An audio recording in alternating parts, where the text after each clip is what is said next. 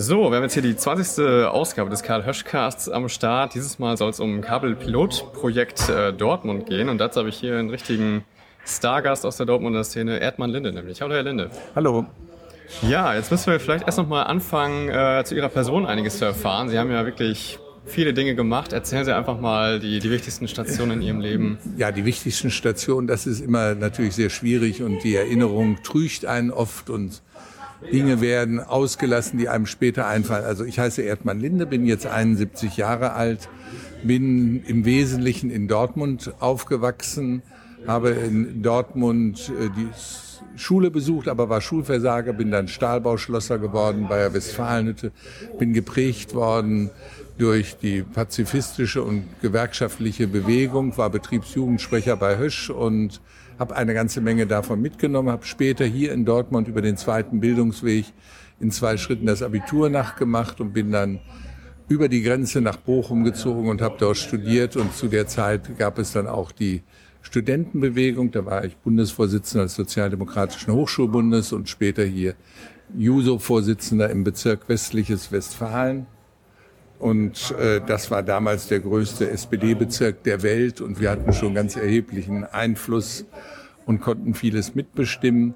Ich habe dann später in Dortmund an der Volkshochschule gearbeitet als äh, hauptamtlich pädagogischer Mitarbeiter, habe das kommunale Kino geleitet mhm. und äh, in der Politik da ein bisschen mitgearbeitet und dann habe ich mich 1979 ins Europäische Parlament wählen lassen. Das war das erste direkt gewählte Parlament wollte da etliche Sachen neu machen und merkte nach zwei Jahren, das klappt nicht. Und dann bin ich da wieder zurückgetreten und nach Dortmund zurückgekommen zu der Volkshochschule.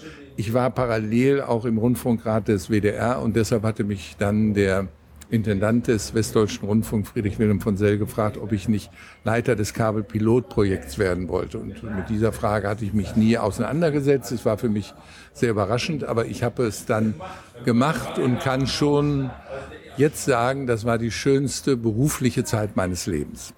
Ja, können wir eigentlich damit schon direkt durchstarten. Ne? Also ich meine, die die wichtigsten Stationen haben wir mitbekommen. Ähm, ja, wie wird man jetzt gefragt, ob man da mitarbeiten möchte? Also, In welcher Position waren Sie, dass, dass man Ihnen das jetzt ausgerechnet angeboten hat? Ich war damals stellvertretender Leiter der Volkshochschule, leitete die Volkshochschule, weil der Leiter krank war mhm. und war eben in Medienfragen äh, versiert. Ich hatte immer auch selbst geschrieben und verschiedene Sachen gemacht.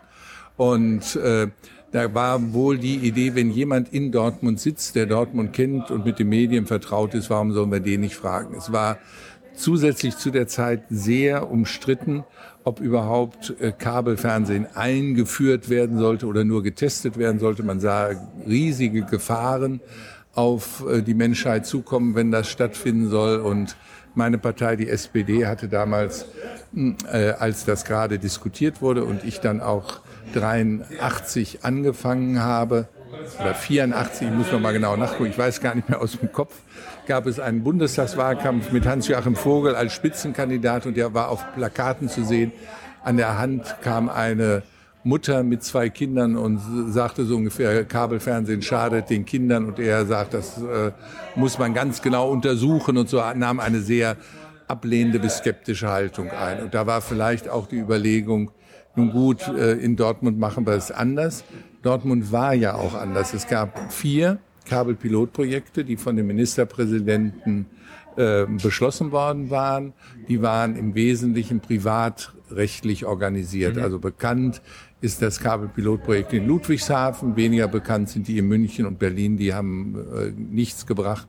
Und dann in Dortmund. Wir waren rein öffentlich-rechtlich. Und für, Vielleicht gehen wir noch mal ganz kurz ja. einen Schritt zurück. Was hat denn dazu geführt, dass man jetzt unbedingt auf äh, die Kabeltechnologie setzen wollte? Bei Rundfunk gab es ja schon seit, seit Jahren den WDR in seiner Form auch und das Programm hat eigentlich auch die meisten Leute ja. bedient. Was war jetzt neu? Ähm, neu war, dass man durch das Kabel viel mehr Programme anbieten konnte als bisher. Man kannte aus dem Ausland die Fülle der äh, verschiedenen Programme und wusste, das wird auch nach Deutschland kommen und natürlich die Möglichkeiten, die die Kabeltechnologie hat, mit Rückkanal, mit Zuschauerbindung, mit Zuschauerbeteiligung, mit offenen Kanälen, also die Fülle von neuen Programmen und die Zeitungsverleger, die immer gedrängt hatten und sagten, wir wollen auch Fernsehen machen und damit viel Geld verdienen, wie unsere Kollegen das in Amerika, in ähm, England zum Beispiel machen. Hm, kam denn dieser Wunsch auch aus der Bevölkerung oder hat man von oben herab gesagt, mehr Programme können wir anbieten, also wollen wir das jetzt auch? Ich denke, so war es. Es war also nicht so, dass die Bevölkerung mit den Hufen geschart hat und mhm. hat gesagt, wir brauchen mehr Programme. Man war eigentlich mit äh, drei Programmen, erstes, zweites und drittes und in den Randgebieten sah man da noch ein NDR, dann konnte man bis NDR-Fernsehen bis Dortmund empfangen und so. Mhm. Das reichte den meisten eigentlich aus. Ähm, was war jetzt der genaue Vorreiter? Also gab es eine Initiative, weil in anderen Ländern irgendwie was gestartet wurde? Es, es gab die Initiative, weil andere Länder schon etwas hatten. Satellitenfernsehen, Kabelfernsehen in Amerika, das gab es ja schon. Also wesentlich mehr, mehr Programme. Auch in äh, Großbritannien gab es mehr Programme. Und man sagte, wir dürfen diese Technologie an uns nicht vorbeigehen lassen. Und es gab große Befürchtungen, dass man damit auch Heimarbeitsplätze schafft. Und im Kabel sah man also manchmal, je nachdem, wie man das nun sah, das Böse absolut oder große Chance, Neues auszuprobieren. Und da es zusätzlich dafür Geld gab, es gab den sogenannten Kabelgroschen, den alle Rundfunk, Fernsehgebührenzahler entrichteten und dieses Geld wurde aufgeteilt, war also auch Geld da. Das kann man sich heute kaum noch vorstellen. Es war richtig viel Geld da.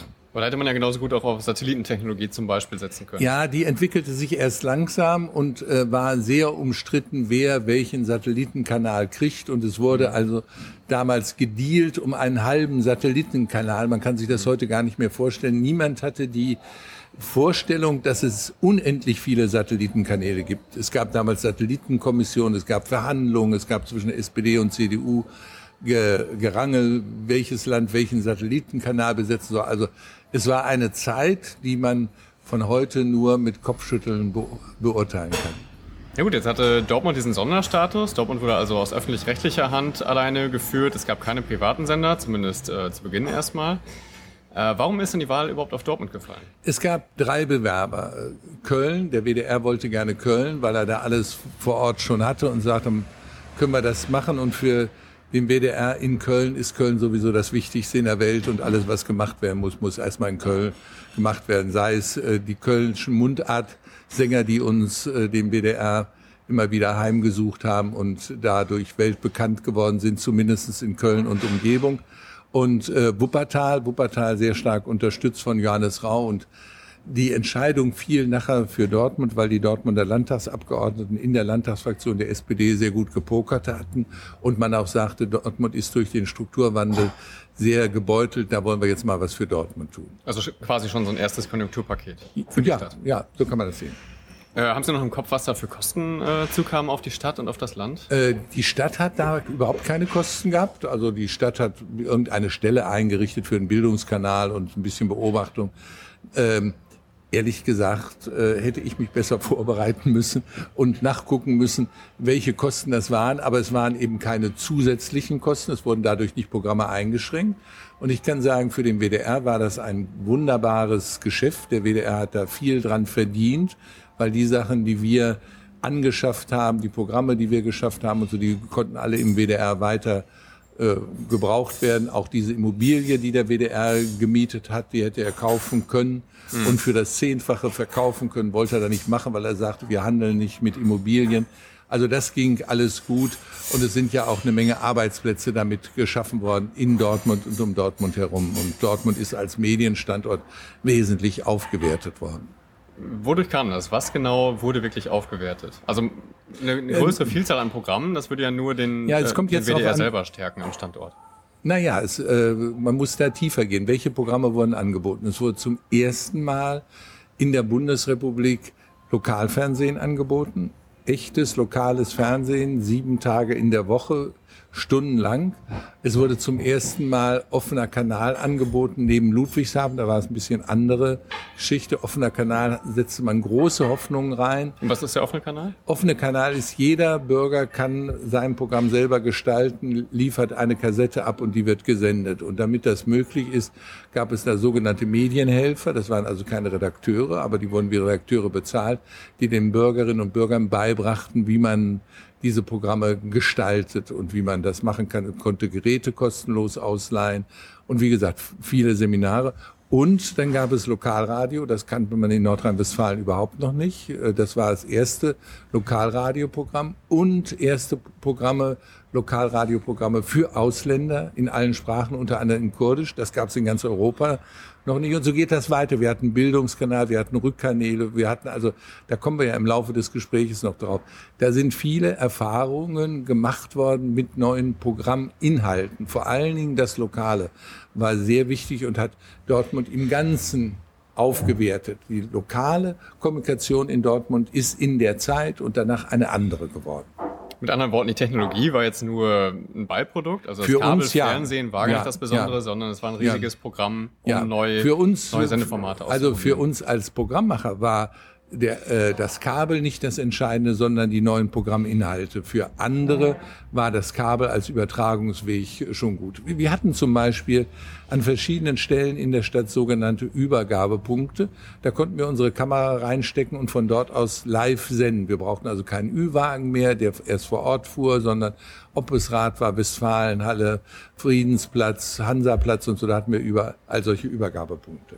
Ja, genau. Das sind die äh, publizistischen Rückkanäle, wie es so schön in einem äh, Projektbuch heißt. Die 24 Einführungspunkte. Wurden die wirklich so genutzt oder die, war das die wurden, eine, eine äh? Die, die wurden genutzt. Äh, die wurden natürlich nicht alle unendlich genutzt. Es stellte sich heraus, dass man welche an Orten hatte, die man sich vorher im Kopf überlegt hat und die gar nicht so genutzt wurden. Mhm. Aber sehr stark wurde genutzt Westfalenhalle, sehr stark wurde Rathaus genutzt, sehr stark wurde Innenstadt genutzt, ist klar. In der Innenstadt ist ein Punkt am alten Markt, habe ich gelesen. Wo findet ja. man denn da so einen Einfügungspunkt? Der ist jetzt nicht mehr da. Die sind also, ja alle dann abgebaut worden. Die gibt also das war quasi so ein Telefonhäuschen, wo man Nein, nein, nein, nein, nein, nein. Bei der Verkabelung wurden äh, von der Bundespost, die Bundespost war damals ja die Herrin über alle Netze, gab es ja noch keine Bundesnetzagentur mhm. und so. Da wurde im, ähm, wo haben wir den gehabt? Wir haben den in der Nähe der Kneipe am Alten Markt äh, äh, gehabt und wir haben einen zweiten gehabt bei den Toiletten, die gibt es aber auch nicht mehr. Es gab unterirdische Toiletten, der alte Markt ist ja umgebaut und mhm. da hatten wir äh, den Übergabepunkt, weil dort immer große Kundgebungen stattfanden, sei es Wahlkundgebungen oder ähnliches, die fanden da statt auf dem alten Markt. Ist das ja auch so ein bisschen gewandelt jetzt, ne? Ja, ja, sicher, klar. Touristisch, ja. ja.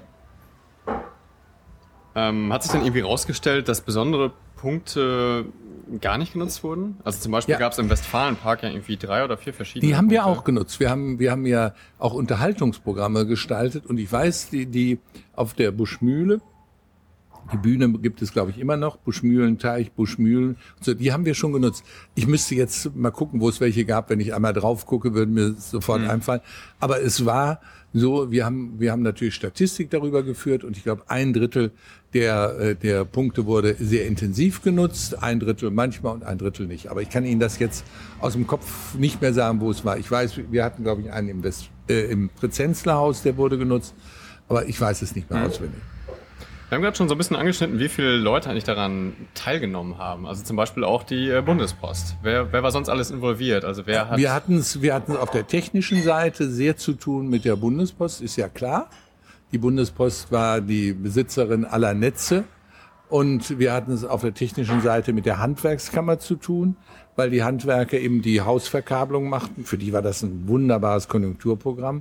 Sie erhielten auch dafür Geld äh, von von der Landesregierung. Da war auch genug Geld da aus diesem Kabelgroschen.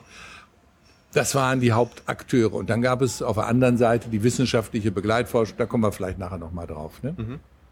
Ja, was wir noch gar nicht erwähnt haben, es gab ja damals auch ein eigenes Funkhaus hier in der ja, Lindemannstraße. jetzt wo wir sitzen. Genau, wir sitzen auch gerade im Ciccios, wenn ich es richtig ausspreche, also ja. ein italienisches Restaurant.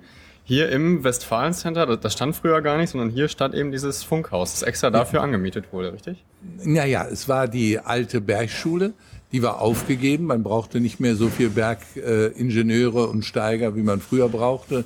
Es war ein wunderbares Gebäude mit, mit einem Park und einer Direktorenvilla. Mhm. Klasse war das. Und in die Direktorenvilla zog dann der offene Kanal ein, damit er auch von uns getrennt war und äh, unabhängig. Die, die Betreiber des offenen Kanals, die Verantwortlichen hatten Angst, dass die Bürger gestürmt kommen und im offenen Kanal ganz tolle bisher unbekannte Sachen äh, zeigen wollen und dann greifen die Redakteure vom Kabelfunk das auf, wenn das im selben Haus ist und deshalb haben wir das getrennt. Das war dann auch, ähm, auch ganz gut. Und es gab in ähm, einen riesengroßen ähm, ja, eine Montagehalle mit Kränen drin, die haben wir zu einem Studio umgebaut. Da hatten wir dann eben eine große Halle. Es gab unterirdisch einen Dusch- und Toilettenpalast, äh, weil da eben sehr viele dann auch, die da arbeiteten, sich waschen und umziehen mussten. Da haben wir immer drüber gelacht. Und es gab drei Etagen. Wir kamen da sehr gut mit aus, ja. Es gab sogar eine Kantine, ne? Es gab, es gab eine Kantine im, im, im Keller. Klar, die brauchte man. Wir hatten hier weit über 100 Mitarbeiter, freie und feste, die täglich. Also an dem Standort 100 Mitarbeiter? Ja, ja, sicher, wow. sicher, sicher. Techniker, die alle, was es heute eigentlich überall gibt, was damals revolutionär war, auch gegen, gegen Gewerkschaften und gegen Betriebsrat, trimedial ausgebildet wurden. Also es gab nicht nur reine Hörfunktechniker, sondern alle lernten Hörfunk, Fernsehen und wir hatten schon sowas Videotext, das war praktisch äh, Internetvorlauf. Ich meine, da braucht man auch eine eigene Redaktion für. Ne? Das ist wir, auch sehr wir haben mehrere Redaktionen ja. gehabt. Wir haben mehrere Redaktionen. Es gab, äh, also auch die Redakteure arbeiteten auch bimedial. Es gab die Hörfunkredaktion, die Fernsehredaktion und dann für die Spartenkanäle. Es gab ja einen Bildungskanal, einen Sportkanal, Unterhaltungskanal, Wiederholungskanal. Irgendwas habe ich noch vergessen. Und dann gab es die im, im Radiobereich die äh, Sendung für ausländische Bürger. Die waren in Italienisch, Spanisch, Griechisch, Portugiesisch, äh, Polnisch, Kurdisch. Ich hoffe, ich habe sie jetzt alle zusammen. Kurdisch war eine ganz, ganz aufregende Geschichte. Da haben die Türken hier protestiert und haben den Bundespräsidenten Weizsäcker angeschrieben, er müsste dagegen was tun. Und Norbert Blüm hat sie eingeschaltet. Und ich habe laufend mit den Türken diskutiert und dann saßen immer welche da sagten, ich bin Lehrer, Kurdisch gibt es überhaupt nicht. Kurdisch sagten die immer, Kurdisch gibt es nicht. Und dann sagten, was würden Sie sagen, Herr Linde, wenn wir in der Türkei Sendungen in Bayerisch ausstrahlen? Ich gesagt, klasse, fände ich gut. Machen Sie, machen Sie. Ja, schmerzt ja nicht. Ne? ja. ja. Also das heißt, das Programm war auch ganz normal in dieser äh, Villa mit aufgenommen worden oder in dem Hauptgebäude? Nein, in dem Hauptgebäude. Im Hauptgebäude.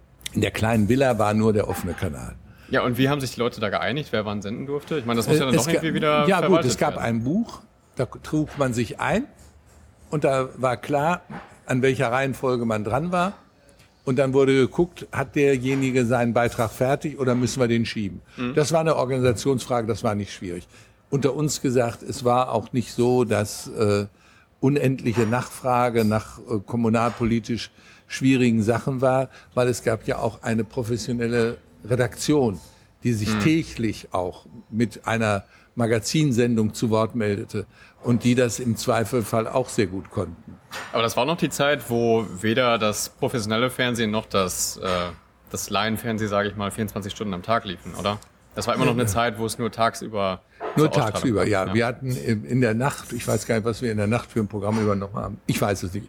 Die, die, unsere zentrale Sendung, Lokalredaktion, wurde wiederholt am Morgen für Schichtarbeiter und am Mittag und dann am Abend wieder neu ausgestrahlt, eine neue Fassung.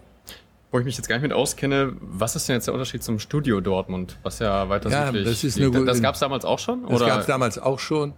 Und das waren zwei strikt getrennte Bereiche die äh, eine sehr starke Konkurrenz hatten. Es gab äh, große Ablehnung. Das Studio Dortmund war zuständig für das Regionalfernsehen. Das war an vier Tagen in der Woche eine Viertelstunde damals. Also das, was wir an einem Tag machten mit unserer Lokalredaktion, mhm. wurde in der ganzen Woche gemacht. Und äh, es gab große Spannungen. Ich will da im Einzelnen nicht reingehen. Später hat sich das geändert. Als das Pilotprojekt dann zu Ende war, sind ja etliche ins Landesstudio umgezogen und äh, aber es war es war schwierig. Wir hatten eine sehr schwierige Mediensituation. Die Zeitungen haben uns geschnitten, haben überhaupt nichts über uns geschrieben. Es war, man kann sich das gar nicht vorstellen. Die haben gesagt, Sie haben doch selbst ein Programm, machen Sie es doch da. Es gab keine Programmhinweise. Unser Programm wurde nur abgedruckt in einem extra da von jemandem aufgelegten Anzeigenblättchen, was haushaltsabdeckend in dem Versuchsgebiet verbreitet wurde. Mhm. Da gab es also was, was heute Sonntagsspiegel heißt das, glaube ich, oder Sonntagskurier. Ich weiß gar nicht mehr, wie es, wie es heißt, was man jeder Haushalt kriegt. Es gab es für das Versuchsgebiet, 45.000 Haushalte, hatte jemand die Idee und äh, das wurde sehr nachgefragt. Das lag auch bei uns aus und die Leute kamen und holten sich das ab. Das heißt, die, ähm, die Presse und auch hausintern, andere innerhalb des WDRs haben so ihre Ihre Domäne angegriffen gesehen oder was war ja, jetzt der Hauptgrund? Ja, haben, genau, so war es. Haben Ihre Domäne. Sie haben erstens gesagt, obwohl wir alle die Voraussetzungen hatten, beim WDR fest angestellt zu sein. Also alle, die bei uns arbeiteten, kriegten nur einen Zeitvertrag. Und von Anfang an war für uns klar, wir wollen so gut sein, dass wir nicht wieder wegkommen. Dass alle, die bei uns arbeiten, weiter mitmachen können. Aber das Pilotprojekt war ja nur auf vier Jahre, glaube ich. Ja, ja, und dann ist es mal verlängert worden, nicht? aber im Wesentlichen war es auf vier Jahre. Aber wir wollten, dass das für alle der Einstieg in den richtigen WDR. Wir haben immer unterschieden zwischen uns und dem richtigen so. WDR. Verstehe. Und äh, im richtigen WDR war natürlich vieles Puh, weil wir arbeiteten für einen ganz geringen Kosten gegenüber dem richtigen WDR. Der richtige WDR hatte damals eben noch, da kamen dann vier Leute, einer, der das Mikrofon hielt, einer, der das Licht hielt, einer, der die Kamera hielt, äh, dann noch ein Fahrer dabei, da wurde nicht selber gefahren, um Redakteur und einer, der die Interviews führt und so war. Also immer ein Großbohai mhm. für, für anderthalb Minuten oder eine halbe Minute und so. Das war, das war schon sehr komisch. Das machten wir ganz anders. Wir waren damals noch nicht so weit wie heute, aber wir hatten eben nur einen, der die Kamera machte und der Reporter hielt schon selber mal das Mikrofon und wir stellten auch bald fest, Licht braucht man nicht immer. Nicht? Das wurde ja immer besser. Kameras ja. kamen, eine neue Generation. Ja. Ähm, vielleicht kommen wir mal zu, zu dem Teil, wie Sie das so empfunden haben. Ich meine, Sie waren jetzt auch nicht einfach nur mit dabei, sondern Sie haben das ja wirklich geleitet. Was, was haben Sie mit aufgebaut? Ab wann waren Sie mit im Boot? Wie haben Sie das selber für sich strukturiert? Wir haben angefangen zu senden am äh, Juni 85 und wir haben angefangen, äh, die ersten, die mit mir angefangen haben, am 1. Mai, also am 2. Mai 84. Da haben wir unsere, unsere erste Sitzung als Projektleitung äh, konstituierende Sitzung gemacht. Das war noch, weil wir hier in das Haus nicht rein konnten. Das musste dann ja umgebaut werden. Hier, äh, das war in der Nähe vom Bahnhof, Ivo Hochhaus, da wo jetzt äh, RWE drin sitzt, also früher VEW, RWE. Da saßen wir in der oberen Etage. Da saß das Katasteramt der Stadt, zwei, drei Leute, die da vergessen waren von der Stadtverwaltung, die auf Akten und, und aufpassten und vor allen Dingen uns sehr beeindruckten, weil sie wunderbare Tomaten züchteten. Da oben war total Sonnenuntergang, überall Tomaten stehen. Das war, das war für uns sehr schön. Und da haben wir, haben wir angefangen und von da aus, ähm, ja, das Ganze, das Ganze aufgebaut. Wir mussten, wir mussten erstmal eine äh, Anti-Kabel-Stimmung, die es in Dortmund gab, auflockern. Ich habe jeden Tag, wenn es ging, ein, zwei Diskussionstermine gehabt bei Parteien, bei Gewerkschaften, bei Initiativen und musste, musste die schlimmsten, idiotischsten Vorurteile und Befürchtungen äh, da wegkriegen. Das hieß also, jeder muss einen Kabelanschluss haben, was war Quatsch, es war freiwillig und wer einen Kabelanschluss ähm, haben wollte, der kriegte die Hausverkabelung gestellt und der kriegte am Anfang, glaube ich, auch paar Monate umsonst, wie das dann, wie das dann immer so ist und natürlich ein vergrößertes Angebot. Und über Rückkanal wird alles äh, beobachtet im Haus, so eine Art NSA. Die wissen dann immer genau, was, was du machst und werten das geheimnisvoll aus. Und es wird darüber Hausarbeit äh, nach vorne gebracht und äh, kostet mindestens 80 D-Mark im Monat, weil die zählten irgendwas alles zusammen. Ich weiß gar nicht mehr, wie sie darauf kam. Es war schon so, dass ich äh, die Skepsis konnte ich verstehen, dass jemand sagt, brauchen wir das. Das konnte ich, konnte ich immer verstehen mhm. und war ja auch nicht jemand, der feurig dafür war und sagte, alle müssen das jetzt haben. Aber dass man sagt, wir probieren hier mal was Neues aus und das ist auch rückholbar und ist ja auch bewiesen, ist ja dann am Ende alles äh, abgebaut worden und, und weg und äh, wir sitzen ja nicht mehr im Funkhaus, sondern in einem ganz anderen Gebäude jetzt hier. Das äh, wollten viele nicht glauben und das war eine sehr schwierige, schwierige Atmosphäre. Ich habe da viel in der Phase über Menschen, über Dortmund, über Politik erlebt. Und es waren äh, sehr große Reserven innerhalb auch der politischen Klasse in Dortmund. Die kannten mich zwar alle, weil ich ja auch sozialdemokratischer Funktionär war, was in, vorher gewesen war, was in Dortmund nicht von Schaden ist, wenn man sich da so kennt. Ja. Und ähm, jedenfalls zu der Zeit, da hatte die SPD fast eine Zweidrittelmehrheit im Rat. Da gab es nur zwei Parteien im Rat, SPD und CDU. Und äh, ja, da musste ich sehr strampeln. Ich musste dann vor allen Dingen, wie ich das noch sagen darf, ähm, sehr überlegen, wo kriege ich denn das Personal her, das das macht. Hier war die Journalistenausbildung, die ich mit ins Leben gerufen hatte, aber da hatte ich überhaupt noch nicht sowas gewusst, sondern mit Professor Koschik, wir waren in der Medienkommission bei der SPD, hatten wir das gegründet. Und da gab es einige, die das machen wollten, aber die Professoren waren im Wesentlichen dagegen. Gab es Professor Eurich, den gibt es immer noch als großen Denker und der war der Anführer einer Antikabel-Initiative, hat sich zwar immer geweigert, mit mir zu diskutieren, aber äh, hat einen großen Einfluss und da hieß es, wer zum Kabel geht oder mit denen redet, der ist im Bierfaschist, mit dem werden wir nichts mehr zu tun haben. Ja. Und da dann Einzelne rüberholen, die später große Talente geworden sind, Friedrich Küppersbusch, Sabine Brandi und so nicht, die sind da von der Seite dann gekommen. Aber war das denn der Zeitgeist oder war das jetzt speziell so eine Dortmunder Kultur, alles erstmal das war der, Das war der Zeitgeist. Ja. Das hatte mit Dortmund nichts zu tun. Ich denke, das wäre in Münster genauso gewesen. Haben Sie denn mitbekommen, wie das in den anderen Städten passiert ist? Berlin ja, zum Beispiel? Äh, in Ludwigshafen wurde das sehr positiv aufgenommen. Da war auch die Zeitungsverleger der lokalen Presse mit beteiligt und die haben da sehr viel getrommelt. In München, Berlin hat das keine Rolle gespielt. Da ist, äh, ich weiß gar nicht, was die mit dem Geld gemacht haben, aber das ist schnell zu Ende gewesen. Verstehe. Hat man denn da vielleicht einen Fehler gemacht, dass man die äh, lokale Presse anders hätte einbinden müssen? Nee, die hätte lokale, die lokale Presse, die Journalisten waren schon der Meinung, und das fühlten sie, dass ihre Zeit, ich will nicht sagen zu Ende geht, aber sie nicht mehr die alleinigen Platzhirsche sind. Das hat ihnen zu schaffen gemacht. Mhm. Und sie sagten auch, Pressekonferenzen dürfen nicht dürfen nicht mitgeschnitten werden, dürfen nicht gefilmt werden. Wir möchten nicht ins Bild kommen, wenn wir auf einer Pressekonferenz sind, was ja gang und gäbe ist. Sie kennen ja mhm. die Bilder von der Tagesschau, da sitzen auch immer ja, die Kollegen, damit man so ein bisschen Zwischenbilder hat und so. Also das war kompliziert. Mhm. Ja, jetzt neben diesen ganzen äh, skeptischen Eindrücken, denen Sie da was entgegensetzen mussten, haben Sie aber auch am Programm wahrscheinlich mitgearbeitet und so das ganze konzeptionelle ja, Wesen sicher, weiterentwickelt. Sicher, ich war ja der. Es gab zwar einen Programmchef, einen technischen Leiter, einen Verwaltungsleiter und mich als äh, ja, Gesamtleiter. Hm. Und dann gab es jemand, der war zuständig für Lokalfernsehen und dann gab es jemand, der war zuständig für Lokalradio und dann für die verschiedenen Spartenkanäle und für offenen Kanäle. Nein. Ich habe jetzt mal so von der Anfangszeit abgesehen, wo, wo wirklich viele Außentermine wahrscheinlich waren, wo, wie Sie gesagt haben, zweimal täglich los mussten, um die Bevölkerung so ein bisschen ja, zu überzeugen. Ja, was, was kam denn danach? Also, da so, also danach, äh, für, mich, für mich war wichtig, den Kontakt nach Köln zu halten.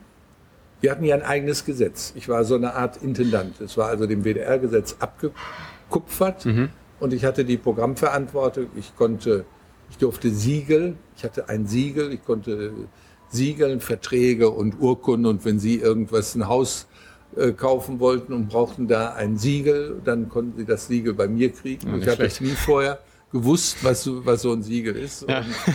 als es aufhörte, musste ich auch schnell das Siegel zurückgeben. Ich hatte eine Urkunde, dass ich bis zu einer Million unterzeichnen konnte. Äh, und wir hatten viel Geld und so, aber es musste ich natürlich alles immer mhm. versuchen mit Köln um auch die Perspektive hinzukriegen. Ich muss den Kontakt halten zur wissenschaftlichen Begleitung.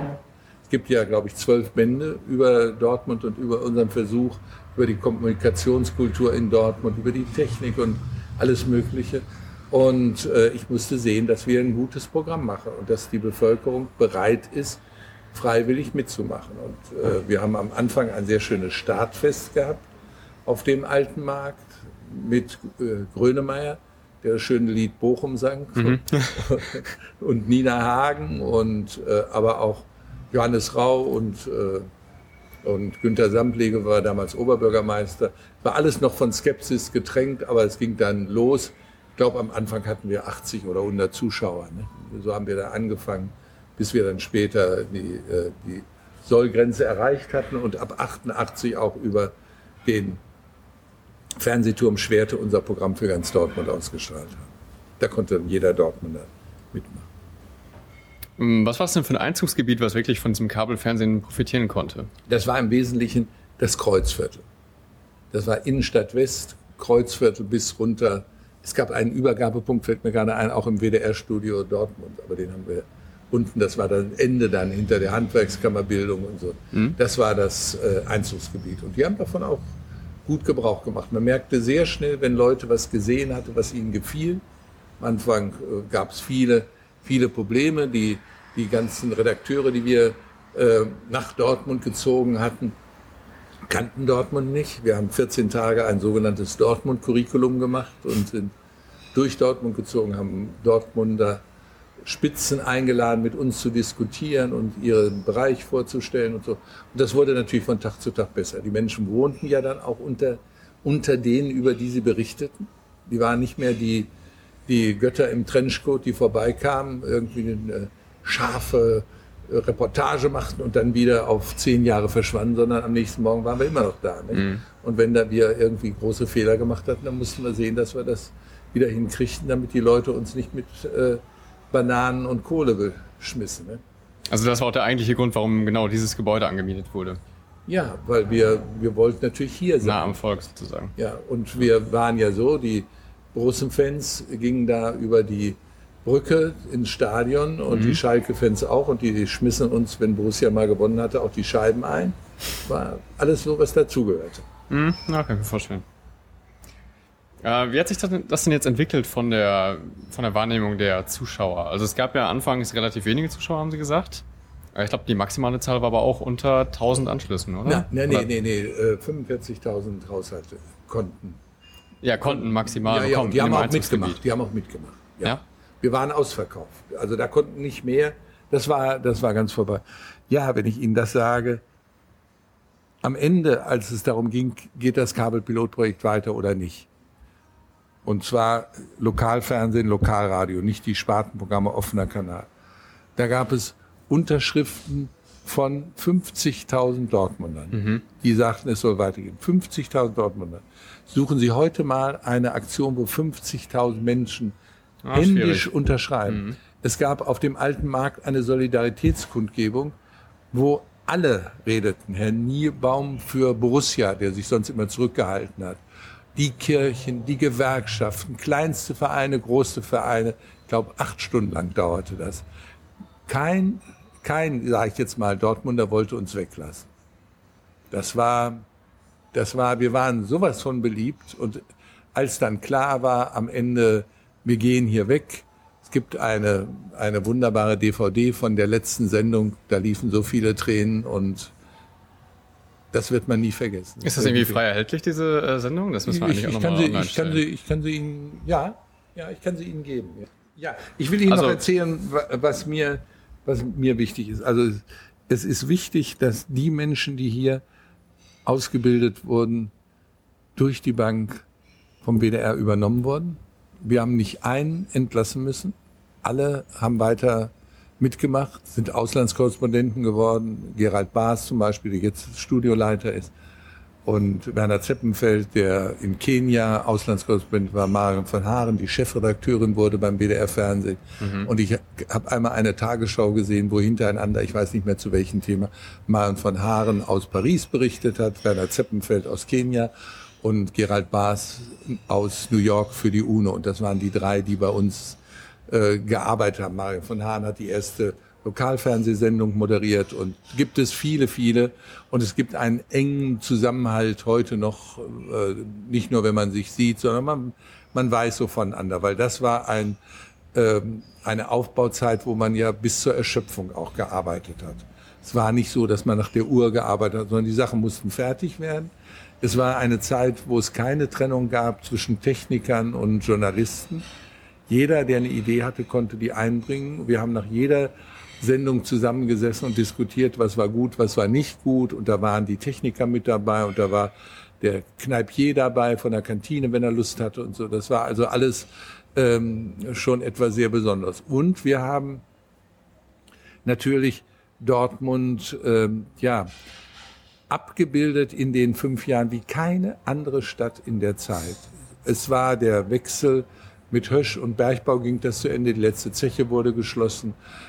Borussia schaffte es gerade so in die Bundesliga. Mhm. Waren bisschen, und wir haben die ersten, den ersten Film gemacht über Neonazis. Einer der 45 Minuten Film Deutschland wir kommen mit Hauptakteur SS Sigi, Sigi Borchert, der heute immer noch tätig ist. Ja, den kennt man Gegner, leider noch. Hm. Gegner Guntram Schneider, der damals DGB-Vorsitzender hier war.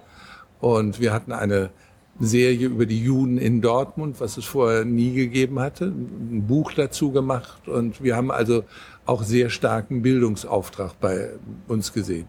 Wir haben eine wunderbare Hörfunk-Jugendsendung gehabt, die ist Tralafitti, Vorläufer von 1 Live. Als dann mit Radio Dortmund Schluss war, ist Gerald Baas ja Chef von 1 Live geworden. Mhm. Das gab, hieß damals noch nicht 1 Live, sondern WDR 1. Er hat das dann umgemodelt, hat zig Leute von Tralafitti mit rübergenommen und das weitergemacht. Also das ist schon eine, eine Bilanz, äh, die einen mit Freude erfüllt. Ja. Hat das auch dafür gesorgt, dass, dass es noch so eine Anfreundung gab mit dem eigentlichen WDR? Ja. Also dass auch die Qualität naja, einfach geliefert wurde? Naja, oder war das jetzt äh, eher das ging dann, Das ging dann später. Aber wir, wir waren, also ich kann das nur für mich sagen. Ich war sowieso für die ein komischer Kerl und das war alles immer sehr schwierig. Wir waren erfolgreich, wo die sagten, das kann überhaupt nicht so sein. nicht? Das kann gar nicht so sein. Die produzieren ja zu so wenig. Nach einem halben Jahr haben die überhaupt kein Geld mehr oder nach einem Vierteljahr. Und das konnten sie nicht konnte der WDR in Köln nicht verstehen. Er war auch nicht bereit, daraus zu lernen. Hm. Das Pilotprojekt Fernsehen wurde verlängert gegen den Willen von Nowotny. Er hat als Intendant im Rundfunkrat eine Niederlage äh, erlitten. Das hat er mir nie verziehen. Der hätte mich hm. am liebsten in die Handtuchausgabe versetzt, wenn er das hätte tun können. Also das war schon, schon sehr schwer. Und für mich äh, ging es erst weiter, ja, als äh, Fritz Pleitgen kam. Der hat das anders gesehen, der hat das von außen gesehen, der hat das Potenzial erkannt, der hat ja auch Gerald Baas berufen. Und dann gab es noch mal eine gute Zeit. Äh, die letzten Jahre im WDR waren für mich dann sehr erfreulich, auch mit der Studioleitung in Dortmund. Aber ähm, es ist so gewesen, es gab einen Bürgermeister, der später Chef der Stadtwerke wurde, Willy Reinke. Der hatte nach, nach acht Wochen gesagt, diese Kerls von der Lindemannstraße müssen hier verschwinden, die haben keine Ahnung und machen uns alle strubbelig. Und am Ende war er der Vorsitzende der Bürgerinitiative WDR Kabelfunk muss bleiben und mhm. hat diese 50.000 Unterschriften zusammengesetzt, weil er sehr schnell dann merkte, er hatte zu kurz gegriffen. Wir mussten am Anfang lernen, das war klar, aber die Leute, die hier arbeiteten, die liebten Dortmund und die trugen etwas dafür bei, dass in Dortmund ganz anders politisch diskutiert wurde. Vorher hatte man in der Zeitung ein Foto gesehen vom Oberbürgermeister mit der Kette und irgendwas stand da. Aber welche Vielfalt es gab in Originaltönen, Bildern und so. Wir sind zu Brennpunkten gefahren, was heute ja alles äh, gang und gäbe ist. Das äh, war dann neu.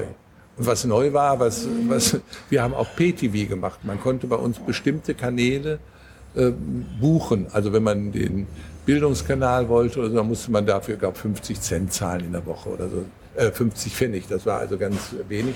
Aber da sah man dann schon, wie viele Leute haben eingeschaltet und so. Sowas konnten wir dann mhm. alles schon fest.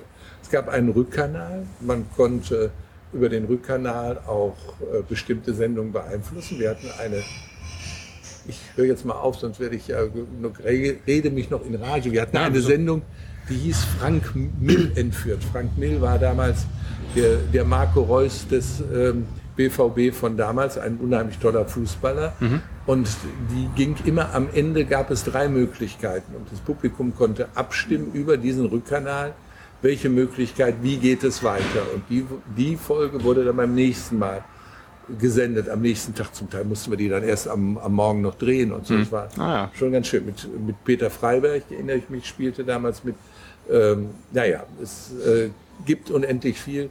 Vielleicht schreibe ich das alles mal auf. Ich weiß es nicht. Wird sich wahrscheinlich lohnen, ja. Ja. Ja, man hört das schon so ein bisschen raus, dass es zum einen näher am Menschen ist, aber auch scheinbar spontaner. Ne? Also wenn dieser Rückkanal da irgendwie was befiehlt, dann wird das ja, noch schnell gedreht. Also hat die. Größe auch dabei geholfen, ähm, besseres Material zu produzieren? Es hat die Vertrautheit. Wir wussten wirklich, wo wir waren in Dortmund. Nicht? Wir wussten, wir kannten Dortmund dann so, dass wir genau wissen, wie wir uns bewegen konnten. Es hat die Einsatzfreude äh, sehr, sehr, sehr geholfen, dass alle sagten, Mensch, das ist doch schön und wir machen lieber was, was uns auch selber gefällt. Und es hat die, äh, die Liebe der Bevölkerung. Ne? Wenn, man, wenn man weiß, wenn man irgendwo hinkommt und die gucken einen an und sagt, toll, hab das gestern Abend gemacht, weil alle das gesehen hatten.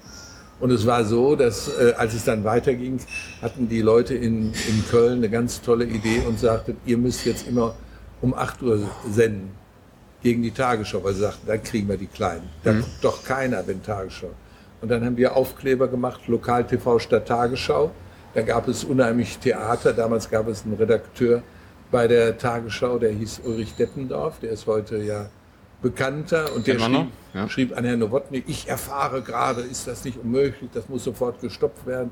Wie kann der, man innerhalb eines Hauses sich so Konkurrenz machen? Und äh, die Leute haben dann eben die Tagesschau später geguckt als Tagesthemen und haben uns gesehen.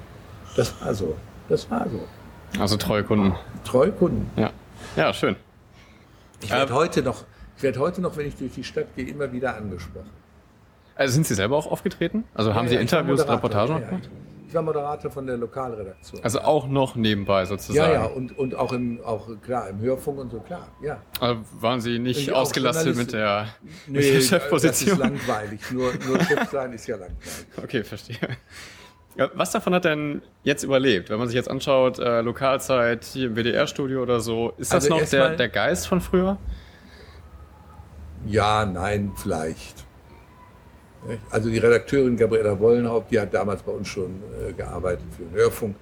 Äh, ja, dass es den Namen Lokalzeit gibt, das ist auch ein Erfolg von unserer Lokalredaktion. Mhm. Ich war dann in Düsseldorf zuständig auch für diese äh, Regionalstudios eine gewisse Zeit und da wurde das dann ausgebaut. Man hatte schon erkannt durch Dortmund, wir müssen kleiner werden. Wir haben das, den großen BDR, wenn wir uns nur auf drei, vier Gebiete und die aktuelle Stunde stützen, dann werden wir die Loyalität der Gebührenzahler nicht erhalten. Wenn wir kleiner werden und jeden Abend senden und nicht nur drei, vier Mal in der Woche, dann bringt das was. Und da wurde ein Name gesucht, die hießen früher OWL aktuell, Fenster Düsseldorf. Hier hieß es, äh, wie hieß es, Revier heute oder so. Nicht? Und da habe ich gesagt, das Entscheidende ist, was wir noch nicht machen können, was wir machen müssen, ist Lokalfernsehen lasst uns das Lokalzeit nennen. Und mhm. deshalb ist dieser Begriff Lokalzeit. Also alleine, alleine das ist aus dem Geist, aber ja, man kann das sagen. Aber es ist natürlich äh, ja, nicht das, was mal war. Mhm. Ja. Ähm, Sie haben dann ja äh, noch die Leitung des WDR-Studios hier in Dortmund ja. übernommen. Was, wie haben Sie da weitergemacht? Ich meine, das ist ja, ja quasi nahtlos das, übergegangen, ja, aber, aber das, plötzlich einen ganz äh, anderen Konzern sozusagen. Das machen wir dann extra nochmal, weil da, da ist nämlich gelungen, aus Köln hier bestimmte Teile rüberzuziehen, damit die Leute, die beim Kabelfunk gearbeitet haben, auch die Sekretärinnen und so, dass sie hier weiter beschäftigt werden können. Wir haben das Schulfernsehen nach Dortmund geholt. Das war eine große Kraftanstrengung. Wir haben die Verkehrsredaktion, also alle Verkehrsinfos, die Sie hören, werden hier in Dortmund generiert. Wir haben die Regionalberichterstattung ausgebaut und haben uns aufs östliche Ruhrgebiet konzentriert. Essen ist neu eingerichtet worden, Siegen ist neu eingerichtet worden. Da sind überall auch welche mitgegangen, die, die da wohnten. Wir haben da also eine Menge gemacht. Damals hatten wir noch äh, WDR 2 hier, jetzt haben wir WDR 4 hier. Aber äh, das ist das größte Studio außerhalb von Köln und Düsseldorf. Und mhm. Köln und Düsseldorf haben ja äh, Metropolencharakter. Ja. Ne? Also da ist schon äh, noch eine Menge geblieben. Ja. Mhm. Ich kann mir vorstellen, dass es ziemlich viele Anekdoten aus der Zeit noch gibt. Also Sachen, die man einfach da im Tagesgeschäft so erlebt hat. Haben Sie da irgendwie ein, zwei Einfälle, was man noch so erzählen könnte? Nee. Also ich, mir würden welche einfallen, aber ich glaube, glaube nicht, äh, nicht jetzt. Aber es, ja. doch, doch, doch, ich kann Ihnen sagen. Als wir anfingen, wir sind ja hier in der alten Bergschule auf dem Gelände. Und wir mussten ja sehen, wie kriegen wir, wie machen wir uns bekannt? Und da äh, hatte ich die Idee und habe gesagt, lasst uns einen Fesselballon kaufen und beschriften mit der Frequenz von Radio Dortmund, UKW 87.8 Radio Dortmund. Der steigt hier auf und alle, die über die B1 fahren, sehen das. Nach ein paar Stunden kam die Polizei und sagte, Leute, das geht so nicht. Wir haben hier laufend Stau, weil die Leute da hochgucken und wollen sehen, was ist das und so. Das könnt ihr so nicht machen. Und so hoch schon gar nicht und so. Also da mussten wir irgendwie mit der Polizei dealen. Ich weiß nicht, wie wir das gemacht haben. Äh, wir haben den eine Zeit lang dann äh, noch äh, bei Aktionen gezeigt. Aber solche Sachen, die, die vielen sagen. Wir hatten sehr gute Grafiker, die wunderschöne Aufkleber, Plakate gemacht haben. Also wir haben in allen Bereichen versucht, äh, was Besonderes zu machen und nicht Routine. Und es war immer kreativ ist, wenn man zusammensetzt, sitzt und Gedanken hat. Hier gegenüber in der Kneipe haben wir oft gesessen. Zum Trommler heißt die, glaube ich, da schräg gegenüber. Und äh, dann ist uns viel eingefallen. Ja, ja perfekt. Ich würde sagen, äh, ja, vielen Dank für das tolle Interview. Wir haben hier eine Menge gelernt über Dortmund. Äh, vielleicht geht es nächstes Mal weiter mit dem Studio Dortmund, mit der ja. Zeit. Aber bis dahin sage ich mal ja. danke fürs Zuhören, danke für heute und bis zum nächsten Mal. Tschüss. Herzlichen Dank für Ihr Interesse. Tschüss.